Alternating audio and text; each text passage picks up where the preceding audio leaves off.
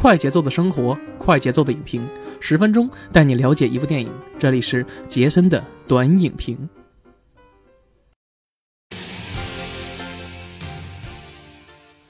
哎，不错，大家好，欢迎大家收听我们的。杰森的观影报告，我是杰森。那这周六呢，我们继续为大家带来这个春节档期的几部佳片中的其中一部啊。那终于说到《飞驰人生》这个电影了。那么现在我们可以这么说，就截止到我们录制时间的这个二月十二号啊，那么它上映时间呢是八天啊，大年初一上映的嘛。呃，它的票房成绩已经坐稳了这个票房排行榜的第三了。目前为止啊，第一呢是《流浪地球》二十五亿，第二是《疯狂外星人》十六亿，第三就是《飞驰人生》呃十二亿。那么接下来就是。呃，新喜剧之王，那剩下的蒲松龄还有这个廉政风云啊，就别提了。蒲松龄是一点五亿啊，那这个廉政风云连一就差不多将将够一亿吧，基本上也跟票房排片有关系，而且它的几个题材可能也不太讨喜啊。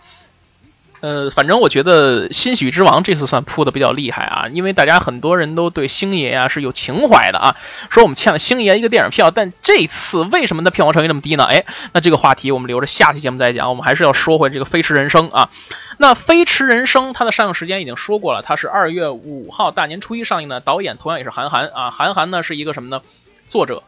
也是一个作家，那也是一个赛车手，那么也是一个游戏玩家，反正就是等等等等各种各样的职业啊。呃，他是一个能够开的赛车的好作家，也是一个玩的游戏的呃好车手啊。反正我只能这么概括他了啊。那这个电影呢，也是他呃导演生涯中的第三部作品啊。那我们可以看一下，从一四年的《后会无期》，再到这个一七年末、一八年初的这个呃《乘风破浪》。那么还有到最后的《飞驰人生》，其实我们看到它是一个三部递进式的这么一个层次的作品啊。你会发现在每部里面，其实它都会有一些小小的个人元素在里面。你看第一部，它讲的是年轻人追求梦想、比较迷茫的生活。那么在这部里边，它还是引用了朴树的这个呃朴树的这个音乐啊，引用了这个朴树的音乐在里边。那么我们看第二部《乘风破浪》里边，那首一次首次啊，他引用了这个赛车的元素啊，赛车的元素。那韩寒他本身一个赛车手嘛，所以说在这里边的话，赛车元素也是必不可少的。呃，你会发现这个《乘风破浪》里面一开始邓超饰演的这个赛车手跟他爸较劲，两个人，他爸本身也是一个什么呢？他爸本身呢，呃，也是一个赛车手，然后他呢也是一个赛车手啊，反正就是两个人互相之间较劲嘛。然后最后中间，呃，开着车，然后这个撞这个撞了这个火车了，然后。最后这个在做梦，然后做梦梦见说自己穿越了这么一个这么大概一个事儿啊，大概一个事儿，反正讲的是亲情加赛车。那这一部《飞驰人生》，其实我个人觉得它也是讲的一个什么呢？呃，一个郁郁不得志的赛车手经历了人生这个低谷，然后以及他跟呃作为一个父亲跟这个儿子之间的这个感情这么一个事儿，也算是讲亲情的这么一个事儿吧。我觉得韩寒他的作品里面还是透着一丝温暖的，而我当时反正看《乘风破浪》看到最后的时候，确实是感觉就是呃。有一些泪目啊，有些泪目，它是比较温暖。这个《飞驰人生》也是如此，但是他的泪目的泪点，他是笑中带泪啊，笑中带泪。为什么这么说呢？其实我们还是先介绍一下主演方面吧。呃，沈腾来讲可以说是第一次跟韩寒合作啊，因为大家都知道最近这个沈腾比较大火。我觉得我敢断定啊，在上期节目我就说了，我敢断定说这个上上期节目啊，沈腾绝对是二零一九年呃可能要大火的演员之一。他本身之前就凭借着开心麻花系列电影就已经很火了，在接下来的其他的一个电影里面。他还有着更好的表现，能不能成功晋升为这个十亿的这个影帝啊？我们拭目以待。那么接下来他主演阵容方面，还有他的这个这个沈腾这里边的张弛啊，这个他饰演的张弛，那他的老对手啊林真东啊，不是他的对手林真东是这个也是小鲜肉之一嘛，黄景瑜啊，还有这个黄景瑜的搭档啊，这个尹昉。这两位这个主演也是在去年的《红海行动》里边饰演的是狙击手和观察员的这样一个角色，也算是鲜肉级别的演员啊，鲜肉级别演员。但是我觉得他们在《红海行动》里边也是贡献了一个非常不错的表演啊。那么接下来，呃，我们要说这一次的话，就是韩寒的霆东影业跟这个开心麻花团队的一次完美的合作啊。你包括说刚才我们说沈腾，那就不得不说了，开心麻花系列里边的话，这个。电影里边会经常出现的谁呢？尹正。啊，尹正就是自带 BGM 的这个这个年轻呃这个男人啊，他这里边饰演的是他的这个领航员孙宇强。那么另外这里边还有开心麻花经常出现的这个呃，比如说在夏洛里边饰演的这个老师啊，田宇在这里边也是饰演的这个驾校教练。那么这个滕叔啊，滕大爷这演演呃唱这个钢铁的翅膀的这个 啊，在里边也饰演的是这么一个大哥的角色。还有这个张北玉啊，这个也是呃韩寒御用的这个演员之一嘛啊，等等等等这些演员啊，呃构成了咱们还有教授易小星啊，还有这个冯绍峰也是客串这么一个角色，等等等等啊，这个这些演员出演的这个《飞驰人生》。那么很多人都说，其实《飞驰人生》啊，就是一个是一个挺平淡的这么一个事儿。我觉得其实前半部分啊，呃，刚才我们说忘说了，这个影片一共九十八分钟。我觉得，呃，前一个小时其实主要大概铺垫的就是这个用几段几段流水账式的这个故事啊，几段小品式的这个故事来铺垫出这个沈腾饰演的这个赛车手。他郁郁不得志啊，因为这本身他是一个挺牛逼的这么一个人物啊，呃，全国拉力赛五连冠啊，这么一个角色，是一个挺牛逼的车手。但是由于他一次呢，在意外在意外的一个地下飙车啊，非法飙车情况下，让这个让人给逮了，所以这个被取消这个驾照之后，连他的赛照都取消之后，一呃之后引起连锁反应。首先他的生活改变了，那之前这个锦衣玉食豪华的生活没有了，取而代之的是呢，呃，非常这个贴近贴地。气儿这么一个生活，在上海啊，可能是靠近这个东方明珠塔这地方，找一个地方开始卖上这个张弛炒饭了，是吧？为什么卖炒饭呢？要要生活嘛。但是他之间又有一个儿子，哎，那他这个儿子怎么来的呢？哦，原来是在某一天他突然之间喝多了啊，在车上捡到这么一个孩子，就是有人把这孩子放在他车上。其实这个小孩儿，小男孩儿并不是他的亲生儿子，但是他拿他当亲生儿子去看待。到包括说到最后，这个电影揭晓这个这个悬念的时候，说这个为什么说沈腾要去跟这个别人赛车呢？说跟这个冯绍峰饰演的一个车神去赛车，原因在哪儿？就在于说啊，因为如果他赢了的话，啊，你想他一个王者跟一帮青铜去玩啊，他他为什么要说去参赛呢？因为本身来讲他并不缺钱，他为什么要去玩这个事儿呢？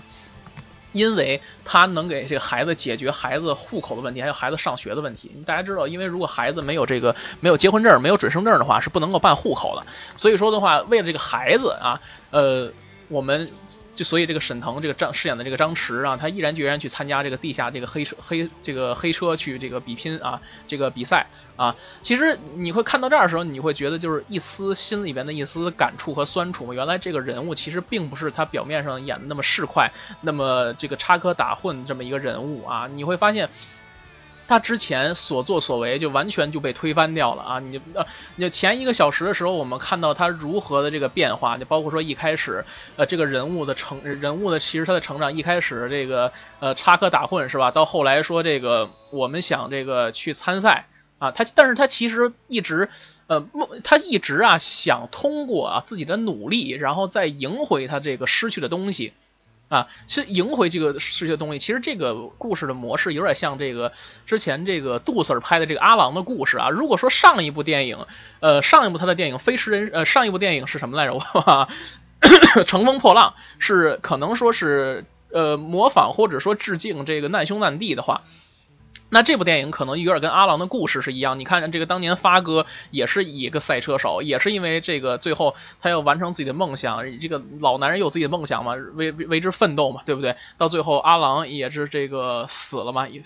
其实这个故事它的梗概跟这个是一样的，一样的。那么怎么把它完成起来？我觉得这是非常考究的一点。首先，它本身这个电影跟阿郎故事最大的区别就是它是一个呃喜剧片。它是一个黑色幽默的喜剧片，所以在前前一半部分的时候会有铺垫着大量的一些喜剧的梗，就包括说这里边是如何考驾照，在考科目二的时候给这个教练，呃，弄得一塌糊涂啊，就包括说这里边这个他跟这个。呃，尹他跟这个尹正之间也是有着一系列的这个化学的一些效果在里面。那包括说到最后，他是怎么一次次的跟这个林真东之间的这个明争暗斗、针锋相对，包包括他让他儿子写林真东王八蛋等等等等等等等等啊，你会发现这个人其实呢，嗯，他是一个很要强的一个人，很要强的一个人，而且他是一个非常善良、非常有爱心的这么一个人，而且是一个非常有家庭观念、非常男人的这么一个人。啊，呃，而且他是有一个一个有梦想的一个人，可以我可以这么说啊，包括说前一个小时，他你会发现他铺垫的一些整，就是一些个人的一些东西啊，那等等的，包括他卖炒饭等等，去求人家说怎么样，我要去赛车呀，我要去通过自己的考试啊，等等等等，就开听证会呀，或者是说。我要去攒一个赛车呀？为什么要攒赛车呢？我要去考驾照啊！我要去攒赛车，我要拿走我失去的东西啊！你会发现这个人他的人物动机是明显的，到后半段就完全就变成了是一个什么呢？呃，赛车题材的这样一个呃电影。但是这个电影的话，就是后二十分钟来讲拍的话还是比较好，因为本身我其实我们注意一个细节啊，后二十分钟的话，你会发现在这里边的话，他的解说其实就是韩寒本人。呃，你们仔细去听，这是韩寒本人的原声。而且里边的话，韩寒啊，他还让教授易小星去饰演了一个这个赛车手，就是带着带带着头发这个赛车手，大家可以去看一下啊，反正其实挺逗的这么一个事儿。一开始其实这个拉力赛还是比较激烈的啊，是在那新疆还是在哪儿我忘了，就就是一个赛车手。呃，最神的一点就是说什么呢？沈腾这个人啊，张弛，他说虽然说我被禁赛了这个几年的时间里边，三年还是五年啊，被被禁赛这个五年的时间里边，我每天都在脑子里边过一遍这个呃新疆那块那个赛道啊，每年都过一遍这个赛道。那么至于是哪儿，这个赛道是哪儿，我还真忘了，记不清了啊。反正就是大概是这新疆一个地方的一个赛道吧啊。当时也是在那边实景拍摄的这个赛车嘛，也是这个实景拍摄的这个拉力赛，每天都过，包括说的过弯。那么其实最神话的一点是什么呢？就是说为了体现出这个人物牛逼，然后把这个这个尹正饰演的这个领航员，因为大家都知道这个拉力赛嘛，需要这个赛车手要专注。那么当时呢，赛这个拉力赛我们要说说白就是需要一个计呃这个极速这个竞速赛嘛，要需要计时的。那么赛车手他只负责要开车，那剩下的一些公路上的细节节都是。需要领航员提前去查看，就包括说前面多少多少米有转角，或者哪有这个巨石，或者说你要转向多少，风速多少，这些都是需要领航员去完成的。如果说，呃，如果说驾这个就像这个狙击手跟这观察员是一样，他们是一对儿的啊。如果说没有这个观察员，那狙击手就不会完成好很好的任务。那么领航员也是一样，领航员就是赛车手的第二双眼睛。如果没有领航员的话，那怎么办呢？那这部电影里面就最后给他展示了一下，说这个张弛为什么作为车神来讲，虽然说这个作为新老一代车神接受新一代车神的这样的冲击的挑战，那老一代车神他在退役的这个被迫退役的这五年里边啊，每天在脑子里边都过了这条这个赛道，每天都在过赛道，包括说哪个转弯哪个急转弯哪块有什么什么东西啊，哪块有什么东西，到最后说这个赛道特别缺德的地方就在于哪儿呢？快到终点的时候，有一个。呃，有一个大型的一个弯道，还是一个反正一个直道啊，就是说这东西你要减速吧，你没有速度过弯，然后你会这个失去你的优势。如果你要加速的话，到最后的时候这大弯的话，你来不及减速，你会冲出去。那面对这样的选择的时候，那你是要。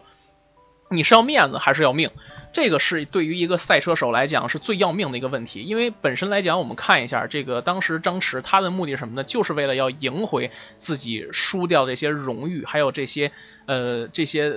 说头衔也好吧，还是说一些失去的东西要夺回来也好吧，都是要去完成这个。那么作为他的对手这个林真东啊，呃，也就是黄景瑜饰演的这个人物角色，那他的目的是什么？特别简单啊，他只想。呃，堂堂正正的赢一次前任车身，让所有人都闭嘴啊！不是说他这个，呃，我想让他。想让他证明自己，就是说他这个车神不是只靠钱去砸出来，说啊，因为我这个赛车改装很牛逼，怎么怎么样，或者我有好的领航员，或者说我这车队里有好的这个外籍车手啊，然后我才赢啊。还有很多呼声就是说什么，因为这几年之所以你连赢这么多年，是因为老车神不在，所以他把你突出来，所以我现在要证明这点，我不比任何人差。这两个人之间的戏剧冲突一旦有了之后。你会发现，其实这两个人一开始啊，呃，张弛就是有一个这个小市民的这个感觉啊，就包括说他一开始拉赞助嘛，说上节目之后说这个这个林真东去找的时候有没有困难，如果有困难，跟我说，不乐意。到后来说实在不行上节目拉赞助，说他这个作为一个这个大老爷们儿，他有自己的尊严是吧？他觉得说，呃，我不应该向我的对手去乞讨啊，所以呢。我就下去了，但没想到呢，中间呢就是有了一几个喜剧的桥段嘛，说我只想要一个赞助，但是赞助那另一半没拉上来，那衣服就我想要一个赞，是吧？到最后好不容易说找这个腾格尔饰演这个大哥啊，甭管是说牺牲这个色相还是也好，反正就是装疯卖傻，好不容易给凑了个几百万，然后找了他这个这个老哥们张本煜 哈季星是吧？呃，一个非常牛逼的一个维修技师，说这个传了一个赛车，结果呢，这个尹正在运输的过程中。不小心出了事儿了，自己受伤，这车也毁了。在这个时候，如果说按常理来讲的话，那肯定没有人会帮他，那等等于直接就退赛了。但是没想到的是，这个其实就是电影的戏剧效果嘛，电影的戏剧效果啊。然后那个他的对手居然还会请自己的团队啊，请他们来帮他去修这个车，最后把这个车给完成，让他去呃完成这个赛道。其实我。这点的话，我觉得有一种怎么说呢？英雄惜英雄，这两人惺惺相惜的感觉嘛，就是，呃，棋逢对手，将遇良才这么一个感觉。两个人其实就是，呃，为了赛车而去竞竞争，而不是有那些呃底下那些肮脏那些交易啊，就有一种体育体育竞赛的这么一个片子的感觉啊，让我们看到前一部分是喜剧，后一部分就是公就是一些体育传记的题材这样一个感觉，就包括说最后。很多人都有一个疑问，说什么呢？说这个到到到底这个沈腾饰演的张弛，最后这个车冲出去，他死没死？你说最后他冲出去之后，直接就弄了一段字幕，然后就出现了一个彩蛋，就是他带着他儿子去跟这个他他说的这个他儿子说这个他同班同学他爸爸跟俩人赛车啊，这段其实看似很幽默，但实际上来讲，你仔细想一想，我个人啊更倾向于什么呢？这是小孩脑子里的幻想，而张弛本人也是呃怎么本人也是成功的掉。掉到海里，也就是牺牲了嘛。我觉得我个人是保持这样一个看法。你会发现到那会儿时候，如果说他没有后边那些特别神话的概念，本来本来汽车跟飞机赛比赛就是一个非常荒诞的这么一个故事。到后来你看这个汽车，呃呃，把这轮子收起来，长出翅膀飞起来。到到后来你看，因为本身韩寒他是一个游戏玩家嘛，他不光玩过这个使命召唤，还玩过守望先锋，所以你会看到。你会听到啊，这个《守望先锋》里边这个天使直接说一句话：“英雄不朽。”这句话说完之后，其实是这个呃天使里边的一个小招啊，一个招式。那么。他说完这句话之后，就会大招就会复活一个他本方的英雄嘛，等于说这个天使把这个人复活了，然后怎么怎么样继续开，然后就会这个当时这个背景音乐就闪出了一段这个守望先锋的这个呃经典的主题主题音乐嘛，大概就是这么一个东西。因为你看，就包括说这个一二三六七啊，一二三什么这个五六七这个东西，其实这个就是原来韩寒的一个什么呀，一个游戏电竞俱乐部，后来黄了就没没组成啊，没组成。这个就是有很多的彩蛋的一些梗在里边，也能看出这个韩寒。咱就是自己给埋埋的几些梗，也是自己致敬自己嘛，就这么一个事儿啊。所以我个人觉得啊，最后这个电影里面的话，就是沈腾饰演的这个张弛，为了追求自己的梦想啊，呃，反正。就是为了征求啊，怎么说呢？就是还是追为了追求自己的梦想，还是为了追求这个成绩也好，要赢把所有失去的东西都要赢回来，要为了自己的尊严。然后结果呢，也没有刹车。虽然说他赢了，但是直接因为他刹车爆了嘛，所以他就直接冲到海里也死了。大概是这么一个事儿啊。最后是小男孩之间的一个幻想。呃，如果说他这个是一个喜剧来讲的话，那我其实我更觉得他可能是一个悲剧啊，可能是一个悲剧，有点类似于像阿郎的故事。但是韩寒以他独特的手法把它拍出来，是一个。呃，前半部分是喜剧，后半部分是一个体育传记的一个题材的这么一个一个题材的一个故事啊，算是一个呃悲剧式的一个人物的一个故事吧，大概是这么一个这么一个故事。所以说这个片子最后我看完之后，我给了一个七分的一个分数。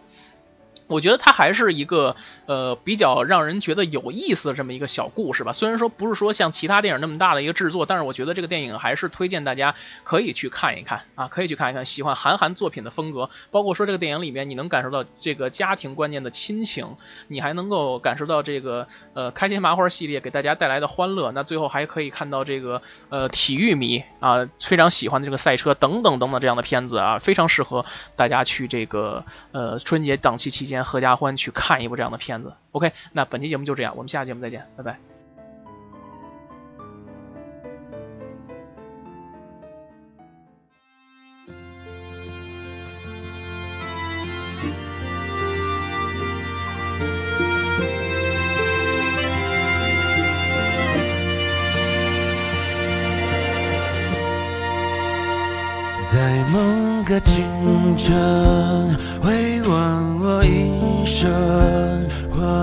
虽认真，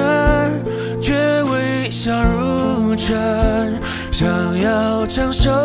歌去唱够别人，最后却是我满脸泪痕。早告别青春。我成了别人经历的时代，已如此风生年少时的话又不肯承认低头在人海浮浮沉沉我的一半人生要当就像只风筝如果命运是风什么又是我的生我的一半人